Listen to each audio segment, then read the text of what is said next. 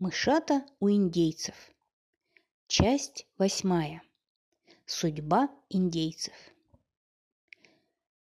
«Интересно», — сказала Тинка. «Победили Лакота белых?» «Давай посмотрим», — сказал Тимка и подмигнул Тинке. Не сговариваясь, они побежали в рабочую комнату сотрудников музея.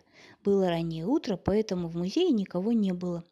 Мышата проворно вскарабкались по ножке стола к компьютеру, и Тимка нажал кнопку «Пуск».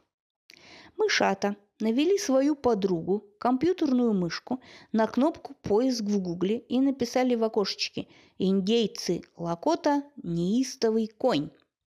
И они узнали, что после наплыва золотоискателей в Черные холмы 1874 году Лакота действительно объявили войну белым завоевателям. Первую битву в долине Литл Бигхорн они выиграли. Но потом генерал Кастер получил подкрепление, и его солдаты, вооруженные современными винтовками и пушками, победили индейское войско, вооруженное луками и ружьями старого образца. Индейский вождь неистовый конь был взят в плен, но потом погиб от штыка американского солдата. Сегодня 120 лет после смерти неистового коня. В черных холмах высечена из скалы его статуя, самая большая статуя в мире, ее рост 172 метра. Тимка и Тинка искали также орлиное перо, но не нашли. Вернее, нашли много перьев, но все они были не те. Индеец с таким именем в гугле не значился.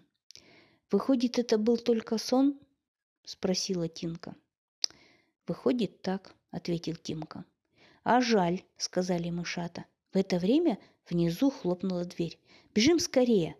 «Сотрудники пришли!» – закричал Тимка, и мышата поспешили в свою нору.